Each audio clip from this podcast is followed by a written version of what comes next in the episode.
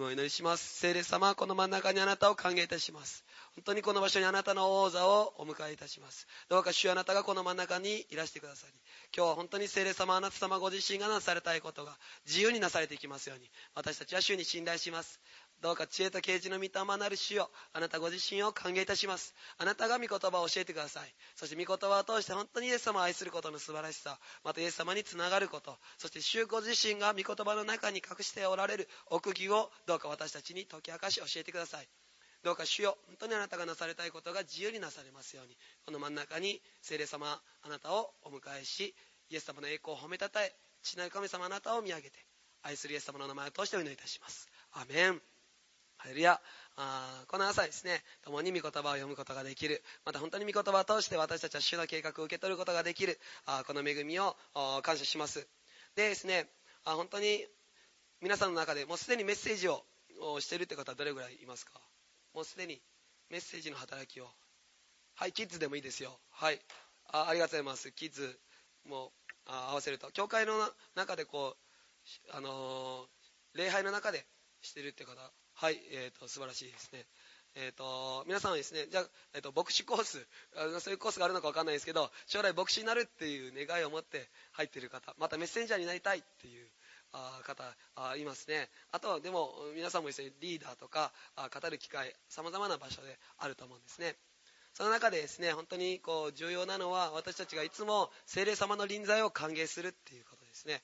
私自身はこのメッセージを語ったり教会で働きをする。その中で一番大切なこととして何よりも本当に聖霊様の臨在をいつも歓迎するということをですね。願ってます。あるですね牧師の証なんですけどある牧師先生アメリカ人だったんですけど、まあ、すごくですね体調の、まあ、体質のことでですね、まあ、悩んで戦ってたんですね。その先生はですね、まあ、この真実な神の器そして本当に神様の前にあこのいつもですね御言葉を正しく語っている器なんですけど、まあ、とにかくですねあの遺伝子的な問題で体がこう太ってしまうんです。でも体がすごく大きくなってしまう。で彼はですねもうどんどんどんどん体が大きくなってしまってついにはですね友達の家に行くたびに椅子を壊してしまうらしいんです。本当にですね椅子に座っていると大体もう椅子がバキッと途中で割れて壊れてしまう。そういうことがですね続くとあだんだん彼はですねあこう繊細になってきてもう友達の家に行くのが本当にすごく恐れを感じるようになったんですね。でですねあ彼が行くレストラン彼が行く家全部ですねチェックしなければならないんです。でですね彼はいつも友達の家に行く時に一つのことをチェックするようになりました。それはまずですねその家の入り口に立って中をこう覗くらしいんです。中を見てですねそこに自分が座る椅子があるかどうか。それを見てですね座る椅子があったらその中に客として入ってですねそこにいるらしいんですね。精霊様のですね臨在っていうのも同じような意味があるんです。精霊様の臨在臨在っていうのはヘブル語でもう一つの意味があって重たいっていう意味があるんです。だからですねソロモンが礼拝をした時そこに主の雲が満ち溢れました。そしてですね主の雲が満ち溢れた時にそこで礼拝していた祭司たちはどうなったかというとその場所に倒れたんです。彼らはもはやそこから起き上がることができなかった。それはなぜかというと主の臨在が重たかったからなんです。私たちがよく祈りの中で私の臨在に触れられる時にに倒れることがありますね。あれなぜ倒れるのかというとああれはですね倒れるんではなくて立っていることができないから倒れるんです。主の臨在はそのように力強いもの重たいものなんです。私たちが主の臨在に満たされる時あ本当にあ立ち上がることができない。でですねその臨在を私たちが大切にする。精霊様本当に私はあなたの臨在を大切にしています。いつでもいらしてください。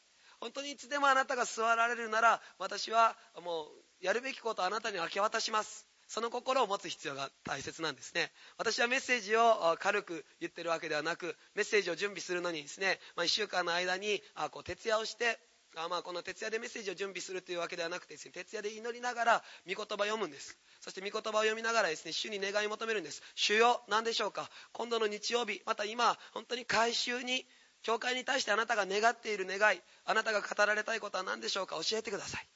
そのように御言葉を読みます。で御言葉を祈りながら読んでいくうちに大体ですねあの夜の夜通しの8時間ぐらいかけてあ祈りと御言葉の時間を持ちます。で祈り御言葉読んでるうちに神様が語ってくださるんです。今まで見えなかった御言葉の扉が開かれていくんです。そして本当に神様が語りたいっていうことがですねあ教えられるんです。でそれだけではなく言語も調べたりします。いろんな準備をします。一晩かけて準備するんです。でもですねいつもあこの教会の中で改修にチャレンジすることは皆さん私はメッセージを準備しましたけどこれをやらないでもいいと思いますと。精霊様の臨在が来るなら私のもう用意したものは脇に置きます。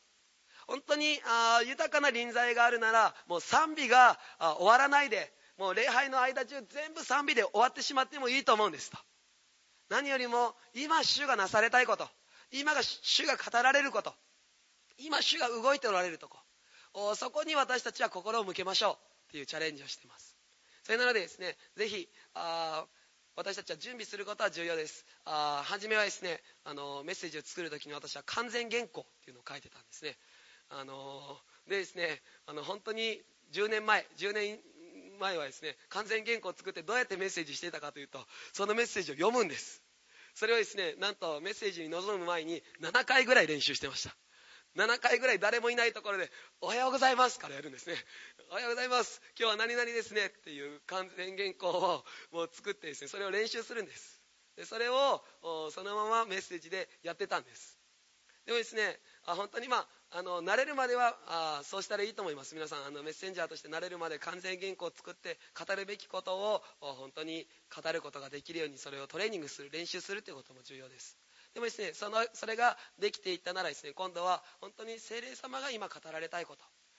あ準備している中にですねあの時には本当に今このことを主が語ってほしいっていうことが入ってくるんですね。それを本当に聞いてあそれを明け渡してそこで語ることができるあそのですね、まあ、日々のそれは主との関係の歩みの中からあ生まれてくる言葉なのでぜひですねメッセンジャーは講談に立つよりも大切なのは日頃の生活です。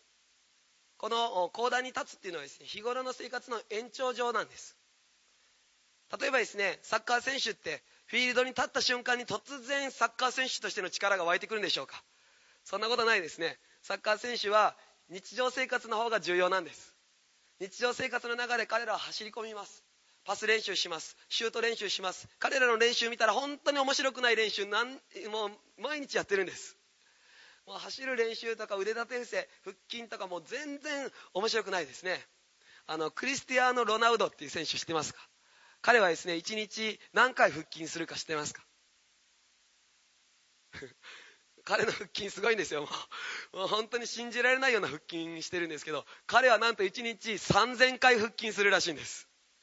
で練習も本当に監督がやめろって言うまでもう頼むから明日の試合に支障が来るからやめてくれって言わないと彼は練習やめないんです。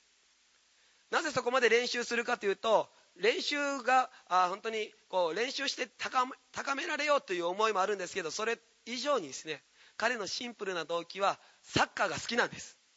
サッカーが好きで好きで仕方がない。そのために彼はですねもうあらゆる時間を使ってそこにあもうこう練習をしていく。皆さん私たちがメッセンジャーになるために学ぶことも重要です。でもですね本当にシンプルな理由で主が私たちをこれからあもう日本中に世界中に使わせてくださいます。そのシンプルな理由の重要な中心はイエス様が大好きということです。イエス様を愛してる。主との関係の中に生きている。そうするなら私たちはですねもう自然と主が私たちを押し出してくださる。解き放ってくださる。クリスチャンが実を結ぶ秘訣っていうのは本当にシンプル。主とつながっていること。それだけです。イエス様はブドウの木であり私たちは枝である。枝がその木につながっているなら私たちは何においても実を結ぶ。もし不要なところがあるなら父なる神様ご自身がそれを取り扱い選定してくださりまたより一層多くの実を結ぶことができるように主が導いてくださる。だからですね私たちはあなんかこう自分で整えられようとすることばかりに注目してしまいます。ああここが足りないあそこが足りないああこれが弱い自分はこういうことができない。でもですね心配しないでください。私たちが自分で取り扱う以上に主が私たちを取り扱ってくださるんです。もし主が取り扱う以上に自分で自分を取り扱おうとしているならですねそれは霊的早とちりです、えー、主が取り扱おうとしてないことまで私たちが選定しようとしてしまっているんです。でも重要なのは私たちの弱さや足りなさや賭けに目を向けるのではなくイエス様にフォーカスを当てること。イエス様につながり続けること。そうするならその御霊なる主の力は主ご自身から私たちのうちに流れてきて神様が教えてくださるんです。御言葉を通して主が語ってくださいます。私たちが変わらなければならないところ主ご自身が変えてくださるんです。そのようにですね私たちの人生は本当に主と共に一歩一歩歩んでいく道であり旅でありそして本当にあ主とつながる時に必ず主は私たちをですねあそれぞれのうちに働きを始めるだけではなくそれを主は完成することができるお方なんです。私たちのうちに志を立てさせその思いを与える与えるだけでなく主はそれを完成してくださる主なんです。それなのでですね絶えずイエス様につながり続けるということを共に覚えていきたいと思うんですけど、えー、今日はですねあ見てみたいのは終わりの時代の主の計画っていうこともですね私たち共に、えー、見ていきたいと思います。終わりの時代っていうことをですねあよく言われます。ある時にですねあ先生が立ってですね皆さん本当に今終わりの時代。今はもはや世紀末ですって言ってたんですね。あでもですねそれ2003年ぐらいに言ってたんです。世紀末じゃないですよ。2003年って世紀の初めです。あの言葉がですね間違ってるんです。世紀末イコール世の終わりだと思ってるんですけど世紀末っていうのはその1世紀の終わりですから。あの世の終わりっていうのはですねなんかこう本当に間違ったこう価値観でですねとらわれがちなんです。例えばこのようなことがよく私たち言ってしまいます。あ本当にもう戦争も起こってるし病気も流行ってるしいろんな問題が起こってるし経済的な問題が起こってるしあ本当にもう世界中問題だらけ。あこれはまさに世の終わりだ。私たちそう言ってしまうんですね。もちろん世の終わりには地震が起こる。また本当に戦争が起こる。飢饉が起こる。イエス様はそのような印がたくさん起こるということがありました。でそのような状況を見てそれが今がどういう時かを知るっていうことは重要なことだとですね主は言われたんです。でもですね世の終わりっていうことを言う時に私たちはあんまりにもこの世の中で起こっている否定的な出来事また悪魔が働いているそのことばかりにフォーカスを当ててしまうことがあるんです。でももっと重要なことがあるんです。イエス様は開かなくても結構なんですけどマタイの24章の中でですね世の終わりが来るために重要なことそれは御国の福音というものが全世界に伝えられなければならない。そして世の終わりが来る。主が本当に戻ってこられる。そのために重要なのはですね御国の福音。それが全世界に伝えられることなんです。それと同時にもう一つの主が戻ってこられるこの備えが必要なんですね。それは教会が栄光の教会へとなった時もし皆さん最悪な出来事が起こったら主が帰ってくるのであればもはやあ第二次世界大戦の時に主は戻ってこられてるはずです。でも主はまだ戻ってきていません、なぜ戻ってこないのかというと戻りたいけど戻ってこれないんです。それはですね主が帰ってこられるためにはこの条件が必要だからです。それは教会がクリスチャンたちが花嫁として整えられる。教会が栄光の教会として光り輝く。主の御岳にまで成長する。そしてですねそのキリストがあこのキリストの教会がキリストの花嫁として整えられるっていう意味はですねもう教会が主の栄光を輝かせるとともにイスラエルと教会が共に一つとなって回復する。共に神様の計画の中に入っていく。その重要なですね、まあ、計画があるんですね。で今日初めに注目したいのはですねこの御国の福音っていうことにおいてやっぱり読みましょう。マタイの24章。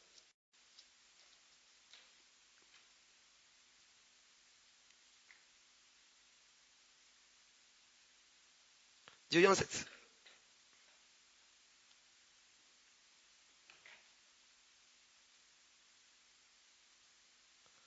マタイの24章14節。一緒に読みたいと思います。はい。この御国の福音は全世界に述べ伝えられて全ての国民に明かしされそれから終わりの日が来ます。この御国の福音が述べ伝えられてそして全世界にこう明かしされてそれから終わりの時が来る。イエス様もそのように言われました。ここで主はあえて御国の福音という言葉を使ってるんですね。マタイの福音書を読むとこの御国の福音ということが何度も何度も書かれてるんですけど一体ですね御国の福音はどういうものかというとマタイの福音書の4章見てみましょうか。マタイの福音書の4章。23節にですねこのように書かれています。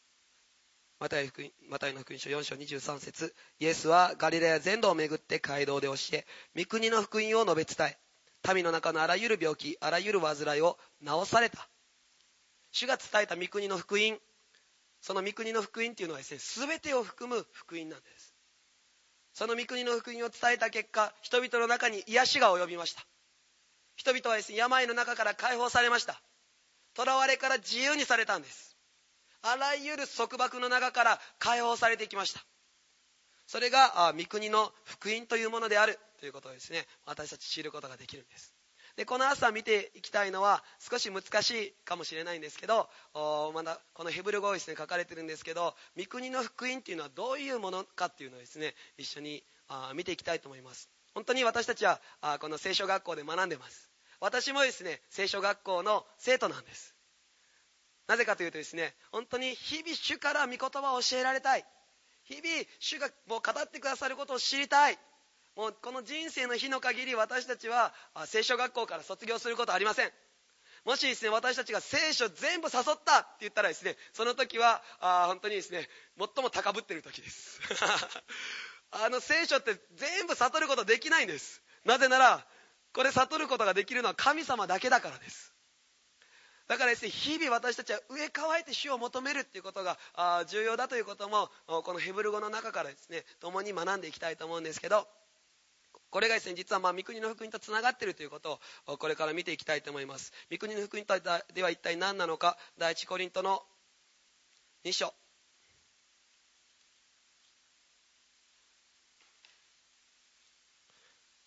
さっき読んだ御国の福音の中でイエス様は御国の福音を伝えた時に病人が癒され全ての患いを持っている人が本当に癒されていった。今ですね本当に宣言します。本当に病の力がこの中から出ていくことを宣言します。風邪をひき始めている人また本当に体調不良の人にどうかイエス様あなたの皆による癒しが解き放たれていくことを宣言します。天には癒しが解き放たれています。天には自由なあなたの命があります。天には病がありません。天には一粒も風の菌はありません。それであるならこの地においてもそれが働くことを私たちは禁じます。そして天国には癒しが解き放たれているのであればこの地においてもあなたの癒しが大胆に解き放たれていくことを宣言します。今それぞれの喉それぞれの気管支それぞれの細胞それぞれの領域にイエスの名による癒しが大胆に解き放たれていくことを宣言します。今が癒しの時今が主の恵みの時であることを覚えてイエス様の名前を通しこの朝癒しを大胆にそれぞれ私たち受け取ります。アメン。ハレルヤ。イエス様の福音の中には癒しがあります。第一コリントの2章の4節からこのように書かれています。そして私の言葉と私の宣教とは説得力のある知恵の言葉によって行われたのではなく御霊と道からの現れでした。それはあなた方の持つ信仰が人間の知恵に支えられず神の力に支えられるためでした。しかし私たちは成人の間で知恵を語ります。この知恵はこの世の知恵でもなくこの世の過ぎ去っていく支配者たちの知恵でもありません。私たちの語るのは隠された奥義としての神の知恵であってそれは神が私たちの栄光のために世界の始まる前からあらかじめ定められたものです。ここにですねパウロは福音を伝える時に2つの要素があるということを語っています。1つはですね私の言葉と宣教は説得力のあるものではなくてですねあ人の知恵の言葉によって行われたのではなく御霊と道からの現れだった。彼が福音を伝える時には御霊と道からの現れがそこに起こされました。福音を伝えるとともに病の人が癒されていった。福音を伝えるとともに死人がよみがえっていった。福音を伝えるとともにそこに主の栄光の現れが表されていった。これがパウロが伝えた福音伝道でした。でもですね彼はもう一つの要素を言っています。しかし私は成人の間で本当に信仰が成長した人の間では知恵を語ります。この知恵はこの世の知恵でもなくこの世の過ぎ去っていく支配者の知恵でもありません。私たちの語るのは隠された奥義としての神の知恵であってそれは神が私たちの栄光のために世界の始まる前からあらかじめ定められたものです。皆さん私たちが主と親しくなればなるほど何が起こるかというと主は隠された奥義を私たちに明かしてくださるんです。例えばですねあこの中で結婚してる方はどれぐらいいますか？あいますね。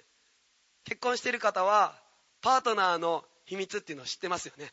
他の生徒さんが知らないさまざまなこのお互いのパートナーのあこの秘密っていうのを知ってます。それはなぜかというと、まあ、心も知ってます。お互いにしかわからない会話。お互いにしかわからない思い出っていうのがあるはずです。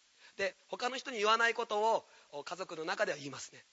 例えば銀行口座の暗証番号とか他の人には言わないです。でも夫婦の間ではそれを明かします。なぜかというと親密な愛がそこにあるからです。でですね本当にこう自分の内側の悩みとか葛藤他の人には言わないことを夫婦の間では打ち明けます。それはお互いの間にあこの愛があるからなんです。そのようにですね私たちも主との愛の中に歩めば歩むほど主は私たちに啓示奥義を解き明かしてくださるんです。でですね、それだけではなく主は私たちに喜びと感謝すべての恵みをあ分かち合ってくださるだけではなく重要なのはですね主は私たちに重荷も分かち合ってくださるんです。本当に主の心の中にある深い深い痛み悲しみも私たちに分かち合ってくださるんです。開かなくて結構なんですけどローマ人の手紙の中にはですね本当にこの父なる神様を通して私たちはキリストと共に苦難を一緒にしている。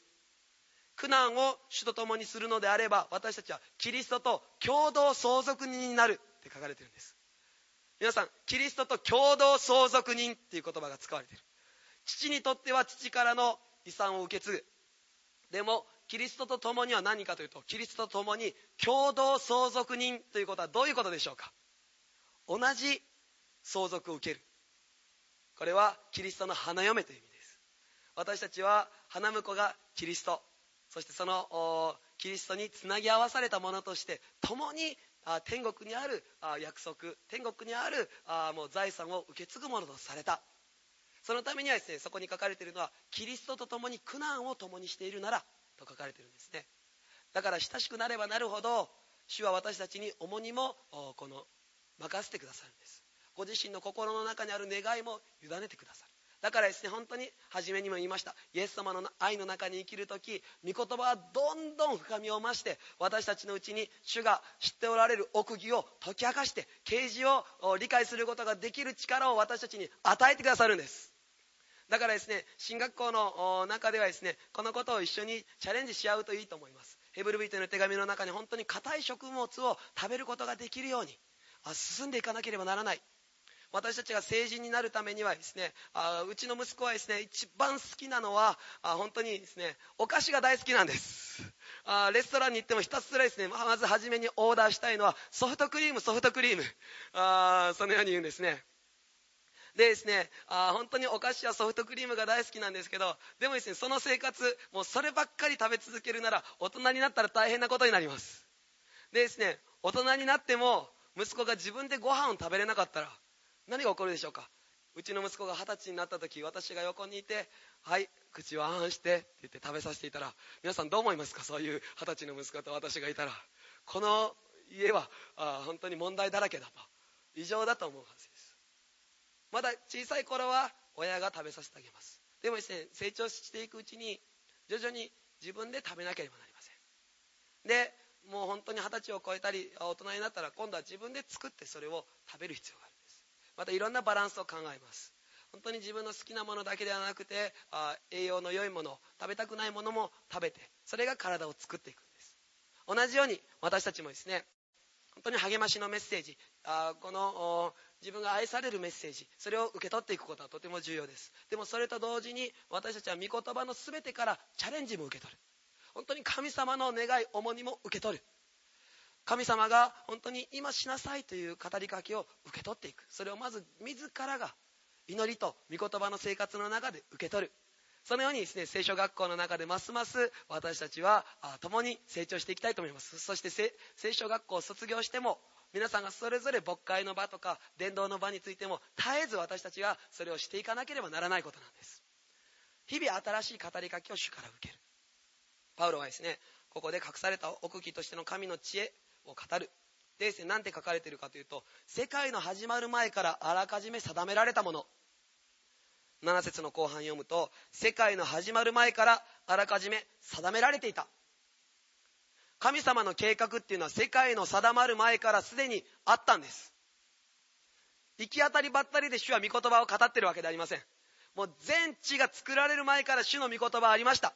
例えば、ヨハネの福音書の一章には、何て書かれてるかというと、有名な言葉です。はじめに言葉があった。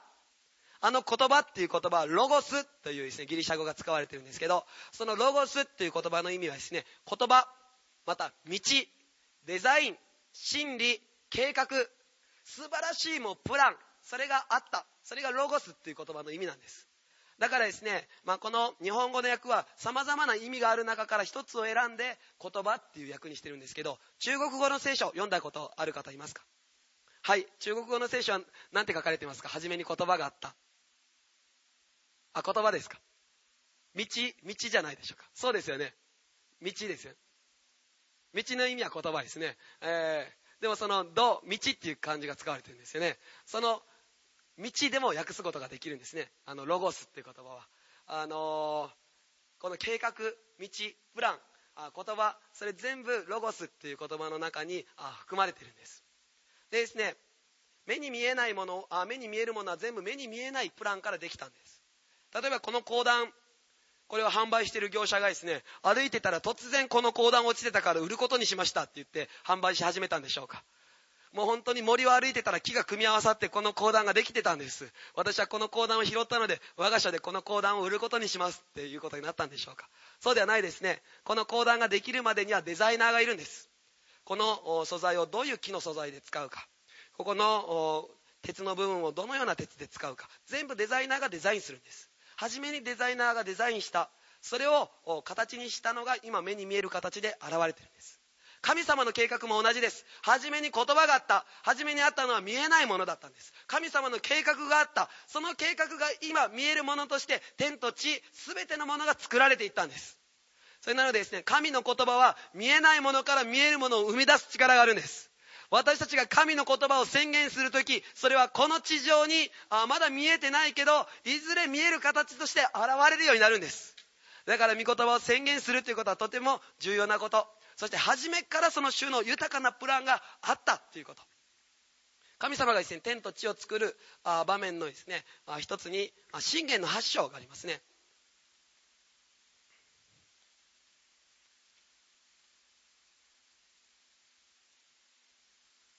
信玄の8章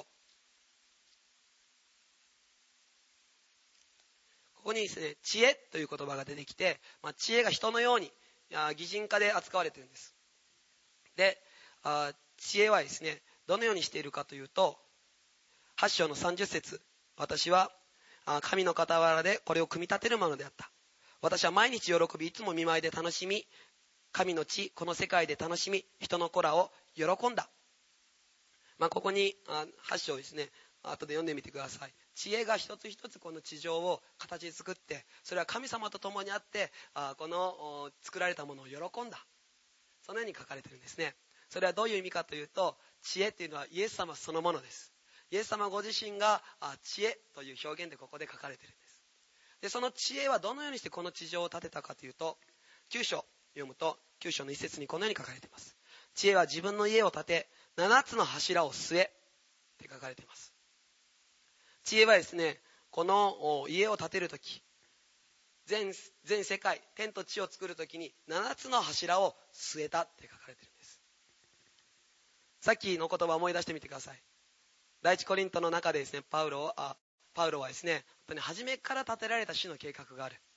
でこの初めから建てられた時に何によって建てられたかというと7つの柱がそこに据えられた。7つの柱とは何かというとですね創世紀の7日間の一日一日そこに神様の重要な啓示があるんです。実はですねその中に創世記から黙示録まで全部が含まれる神様の計画がすでにもう創世記の7日間の中に詰まってるんです。でもですねその前もっと前にですね実は神様の重要な計画が詰まった場所があるんです。それがどこかというと創世記一章一節。聖書の始めです。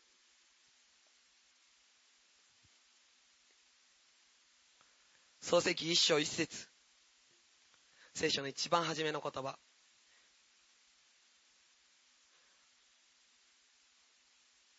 一緒に読みたいと思います。創世記の一章一節。ご一緒にお読みしましょう。はい初めに神が天と地を創造した。はいって書かれています。この一節です。はじめに神が天と地を創造した。皆さんこの一言の中に実は創世記から黙示録まで全部を含む主のプランがここに書かれているんです。どこに書かれているんでしょうか。わからないですね。それはですね日本語で読むとわからないんですけど実は言語のヘブル語で読むと実は7つの言葉でこの初めに主は天と地を創造した。初めに神は天と地を創造したっていうのはヘブル語では7つの言葉。ここに書いた言葉ですね。で出来上がってるんです。でですねこの一つ一つに重要な意味がああるんですけど、まあ、少しだけですねあのちょっと見にくいかもしれないので。まあ、何にしても見にくいのでいいでしょう。えー、見見えますか？見えますか？えー、っとですね、えー、まあ、少しだけもうヘブル語とかもよくわかんないと思うややこしいって思うかもしれないんですけどこのベレシートっていう言葉がですねヘブル語はこっちからこっちに読みます。あベレシートっていうのはですねこの初めの部分初めに作られたというですね意味があるんですね。であこのバーラーっていうのはですね想像する。っていう。でこれ皆さんも聞いたことある言葉だと思います。エロヒーム。エロヒームっていうのはですねあのイームっていうのは複数形なんです。ヘブル語で言うと。だからですねあの見つかいも単体だと何て言うかというとケルブって書かれてますね。で見つかいが2人以上いると何ていう呼び名になりますか？ケルビムですよね。あれは複数形なんです。ケルビーム。イームはこの最後のこのイームっていうのは複数形なんです。だから主の呼び名もエロヒーって書かれてる時があるんですね。でもエロヒームって書かれると複数形なんです。ということは三位一体なる主です。初めから三位一体なる主がそこにおられた。でですねこれはエットっていうのを後で説明してこれが重要なんです。でהשמים。あמיםっていう言葉聞いたことありませんか？マイムマイム。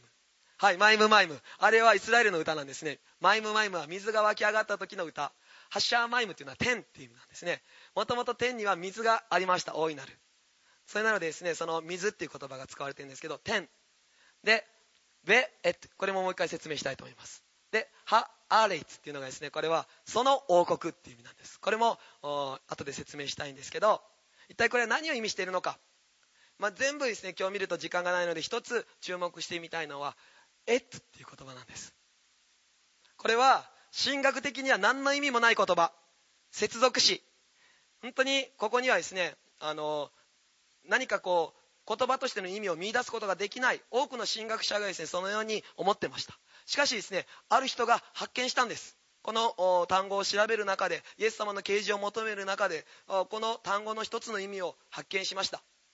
それはですねこのまあ、これこっちから読むんですけどこれはアーレフっていうですね、まあ、そういう名前の怪しい宗教団体もあるんですけど、あのー、ヘブル語の A はアーレフって書かれいう読み方するんですね。アーレフ。これがですね、まあ、英語で言うと A です。でですねあターブっていうのがついてるんですね。アーレフとこっちがターブっていう単語なんですけどターブっていうのはですね英語で言うところの Z です。ギリシャ語でいうところのアルファそしてオメガなんです。ということはどういうことかというとここの中心にあるのはアルファでありオメガなるお方。初めであり終わりであるお方。イエス様ご自身があ実はですねこの創世記の7つの言葉の真ん中におられる。そしてですねそこから進んでいってですねこの「べ」っていうのは「そして」っていう意味があるんですね。そして再び再びまたアルファでありオメガエットがある。どういうことでしょうか？再びアルファでありオメガ。再臨です。イエス様が再び帰ってこられる。でその後に書かれているこれはですね、まあ、この「ハー」っていうのはその「ザ」っていう意味なんですけどその王国その国ということは再びイエス様戻ってこられる。その後にあるその王国。その国。千年王国です。つまりですね創世記の一章一節に実はですね創世記の初めからあそして黙示録そして千年王国まで全部がですねもうすでに主のプランの中に書き記されているんです。でさらにですねこれをこのような形にするとですね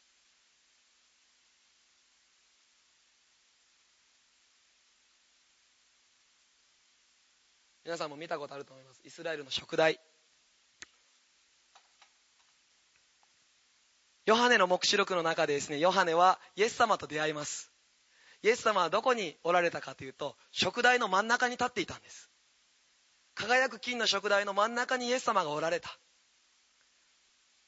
この食台の中心には何があるのか。えっあその始めであり終わりであるお方。イエス様ご自身があこの創世記の初めからですねもう表されている。もう全部ですね創世記の初めから黙示録まで神様のプランは完全なんです。全部がつながってあるんです。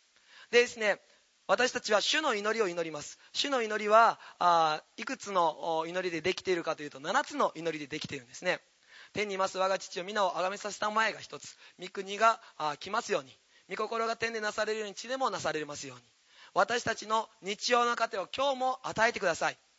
私たちに罪を犯す者を私たちも許します。私たちの罪をも許してください。私たちを試みに合わせないで悪より救い出してください。そして国と力と栄とは限りなく主よ。あなたのものです。この7つで出来上がってるんです。でこの7つの祈りの中で中心となるのはどれでしょうか？この7つの祈りの中で最も中心となるのは？はいどうぞ。どうでしょう？じゃあ聞いてみましょう。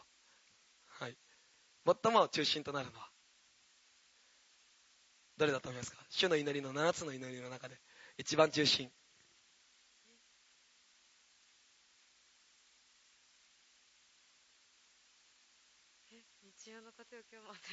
そうなんです。疑いを持ちましたね。そんなはずないと思ったはずです。御国が来ますようにの方が素晴らしい。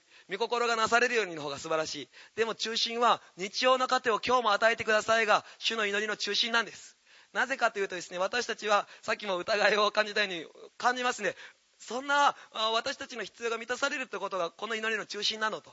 もちろん、その祈りは、主よ、今日の必要を満たしてください。私たちの食べ物ください。そのように祈ることもあいいんです。でもですね、その意味、私たちの糧、人はパンに、パンだけによって生きるのではない。神の口から出る一つ一つの言葉によって生きるのである。そしてイエス様ご自身がヨハネの福音書の中で言いました。私が生けるパンである。人は私を食べる時に誠の命を得る。だから日曜の糧を今日も与えてください。その意味は主よ今日も新しくあなたと出会いたい。イエス様今日もあなたとの愛の関係の中で私は生きていく必要があります。主よ昨日まで受けた御言葉の啓示ではなく今日新しくあなたの御言葉の啓示を私は受け取りたい。今まであったあなたとの関係ではなく、今日新しくあなたとの関係の中に私は生きていきたい。主よ、毎日私はイエス様あなたが必要なんです。そのように切に主を願い求め祈る祈りなんです。つまり、主の祈りの中心にはイエス様ご自身がおられるんです。イエス様ご自身を求める祈り、それが主の祈りの真ん中なんです。皆さんはですね、牧場に行って、5日前絞りたて牛乳っていうのがあったら買いたい人いますか？5, ?5 日前絞りたてですよって販売されてるんです。本当に5日前は新鮮でしたと。買いたくないです。3日前でも嫌です。2日前でも嫌です。1日前でも嫌です。私たちが欲しいのは今日絞りたて。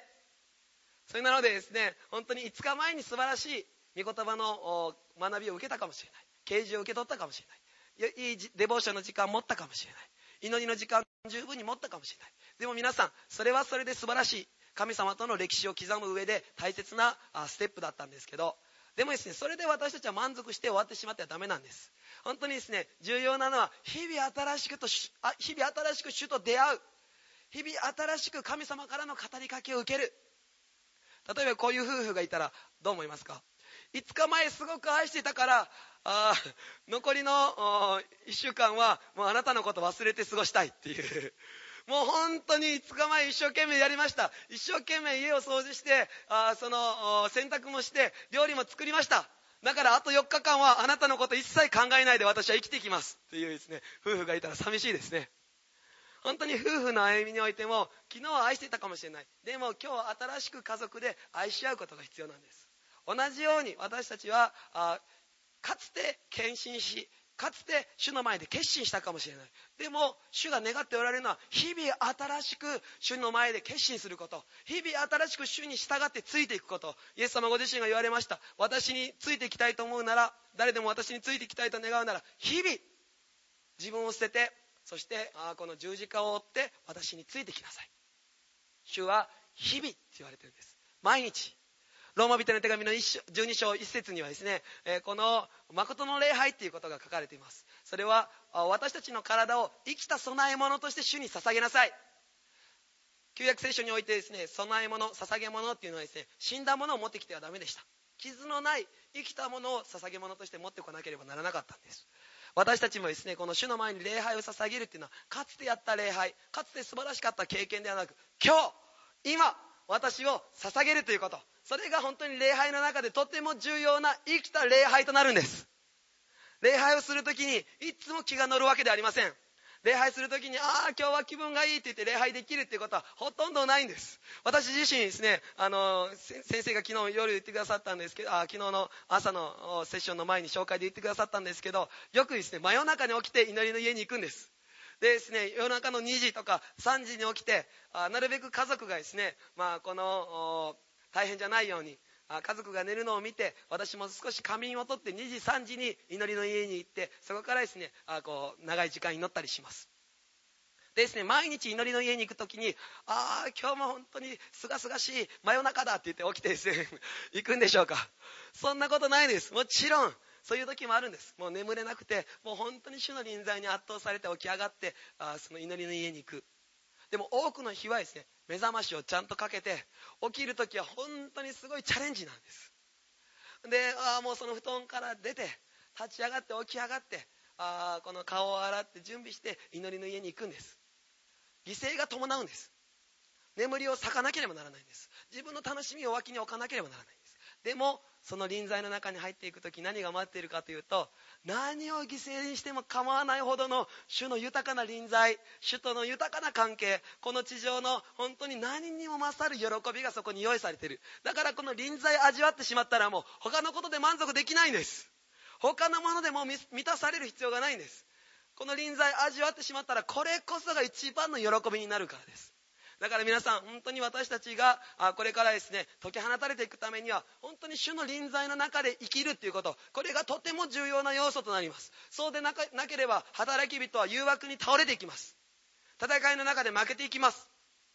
働き人に皆さんがなればなるほどいろんな誘惑っていうのはやってきます。異性関係かもしれません。経済的なものかもしれません。あまたですね本当にこう高ぶりとか自分が何か全てを握りたいという思いかもしれません。もし主の臨在の中で私たちが満足を知らなかったら他のもので満足を得ようとするんです。この世の快楽で人から認められることで自分が何かを持つことで満足を得ようとする。だからですね本当にこのこれから解き放たれる進学校にいる時から私たちは主の臨在で満足するということ。主の臨在にとどまることこそが自分の願いであるということをですね掴んでいくことがとても重要な秘訣となるんです。でですね天国に行ったら天国で一番与えられる報いっていうのは主の臨在です。イエス様の御そばで永遠に過ごす。これが私たちが天国で与えられる最も大いなる報いなんです。天国でそれであるならですね皆さん天国まで待つ必要はありません。例えばこういう夫婦がいたらどうでしょうか。あなたと結婚するまでは私は好きなことやります。あなたと結婚するまであなたと会話したくない。あなたと結婚するまで私はもう自分の道を歩んでいきます。そして結婚したらあなたの財産を全部私にちょうだいねっていうですね夫婦があったらどうでしょうか。それは愛のゆえ結婚するんではなくて相手が持ってる財産が欲しくて結婚するんです。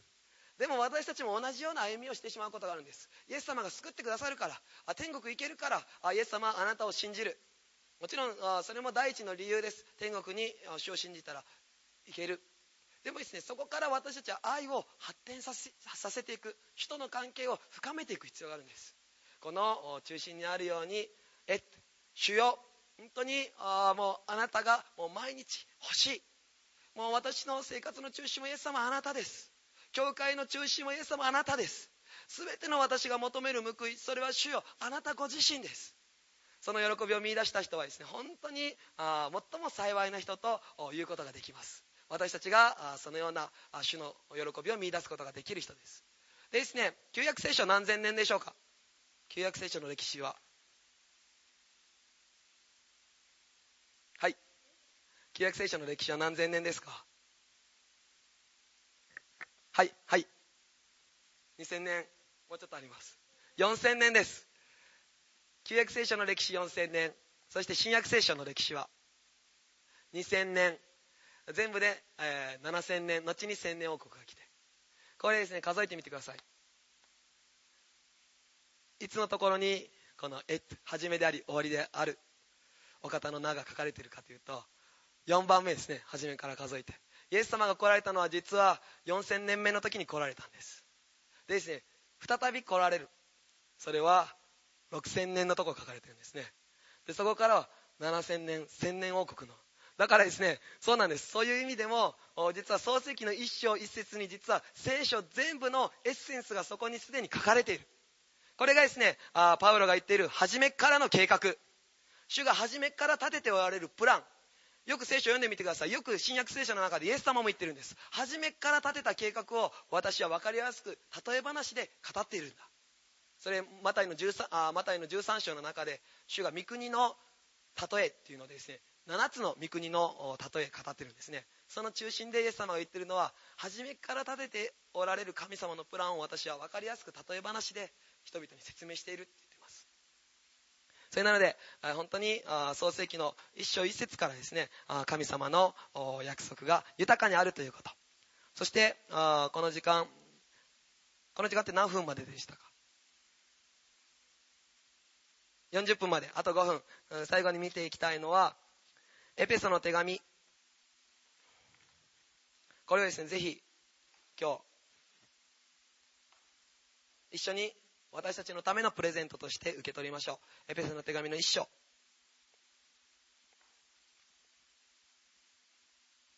3節。エペソの手紙の一章3節。代表してみます。私たちの主イエス・キリストの父なる神が褒めたたえられますように。神はキリストにおいて天にある全ての霊的祝福をもって私たちを祝福してくださいました。ここに書かれているのはですねあ本当に三位一体なる神様の名前がここで書かれています。主イエス・キリストそして父なる神そして霊的祝福っていうのはですね別の訳また言語の訳では御霊による祝福精霊様を通して与えられる祝福っていう意味があるんです。つまりここでイエス・キリスト父なる神精霊なる主が天国の全部をあなたに注いだ。天国はあなたのためのものなんだ。そのように約束してくださってるんです。皆さん例えばですねバイキング食べ放題に行ってこういう人がいたらどうですか？お皿があってですねお皿を席に置いて座ってああ本当に何か食べたいのに食べるものがないって言ってる人がいたら皆さんどういうアドバイスしますか？取りに行きなさいって言います。取りに行って食べなさいと。そこに行って何でも持ってくることができる。あ以前にですねあ昨日言ってないですよねこの以前にですね断食してたんです。で断食してる時に海外から偉い先生が来て食べ放題に連れて行ってくれたんです。ホテルの食べ放題。あ後で料金調べたら信じられない値段してたんですね。でその食べ放題に行ってひたすらみんなが食べるのを見るっていう作業をしました。断食のもうですね37日目ぐらいだったんですね。もう本当に最後の方でもうここで決して食べることはできないっていう状況だったんです。ひたすらみんなが食べるのを見てました。でもですねそういう状況でなければ自由に食べることができるのであれば私たちはお皿を持って行って自分でオーダーする必要があるんです。お寿司を取りステーキを取りケーキを取りあ自分で取ったものは自分で味わうことができる。神様の側においてもですねそのように私たちはない足りないもう目の前のものばかり見て本当になんでないんだそのような本当に不満ばかりあ足りないものばかり見るかもしれない。あ見るかもしれません。でもですね神様の側からしたら取りに来なさい。受け取りなさい。私はすでに用意してるんだ。それはあなたのために開かれている。だから大胆に求めて受け取りなさい。そのように主は私たちに願っておられるんです。なぜならこの一章の3節には何て書かれているでしょうか。全ての天にあるもう全部御霊を通して与えられる祝福を持って私たちを祝福してくださいました。って書かれてるんです。祝福してくださるといいねと書かれていません。祝福してくださるでしょうとも書かれてないんです。いつか祝福されるかもしれないとも書かれていません。ここは完了形です。すでにイエス様の十字架を通して天までの道は開かれたんですそしてすでに私たちにその天国の全部の祝福必要なリソースこれから皆さんが働き人として出ていく今も経済の戦いあらゆるものあるかもしれませんでもその中に主は完全な備えを用意してくださってるんですそれを私たちは大胆に受け取っていく。その信仰を持っていくことが重要なんです。例えばですね北海道ではあんまりですねあもう車社会なので定期を使うことがないんですけどもしこの中で定期を使ってるって人いますか？いないですよね。全寮制なので、あのー、定期使う場所がないですもんね。かつて定期を使ったことがあるっていう方あたくさんいますね。定期を使ったことある人は分かると思います。一つの区間から一つの区間まで買うとそこの間の区間も全部含まれてるんですね。どこで降りても降りることができるんです。なぜならこの定期の区間の中に全部がもう料金が含まれてるからです。イエス様はですねどこまでの定期を私たちにくださったのかどこまでのパスポートをくださったのかそれは地上から天国に至る全ての定期を私たちにくださったんです。私たちは天国の民とされ天国に行くことができるすでに天国がこの内側に生きているその民とされてるんです。それであるならもう全部がそこに含まれてるんです。癒しにおいても供給においても経済の必要においてもミニストリーで実を結ぶことにおいても人間関係の回復においても本当に私たちの内側の変革においてももう天国までの定期の中に全部が含まれてるんです。だから私たちはですね本当にイエス様の名によって大胆に祈り宣言し求めるまた求める以上にも大胆に受け取るということ。以前にですねあの韓国の宣教師がいきなりやってきてなんか別に挨拶とかなしでいきなりこういうことを言ったんです。もう本当にこれからはもうくださいくださいっていうだけではなくて天国に行って受け取りなさい。そういう信仰が必要なんだと。本当にもうイエス様がすでに用意してくださってるからそこに行って大胆にも受け取ってこの地上にそれを表しなさい。っていうチャレンジをですね受けたんです。それならですねぜひ皆さん私たちはもう天国にすでに主が開いてくださっているものを受け取っていきたいと思います。そしてこれからなされる宣教は人の力をはるかに超えた私たちが祈る時に癒しが起こる。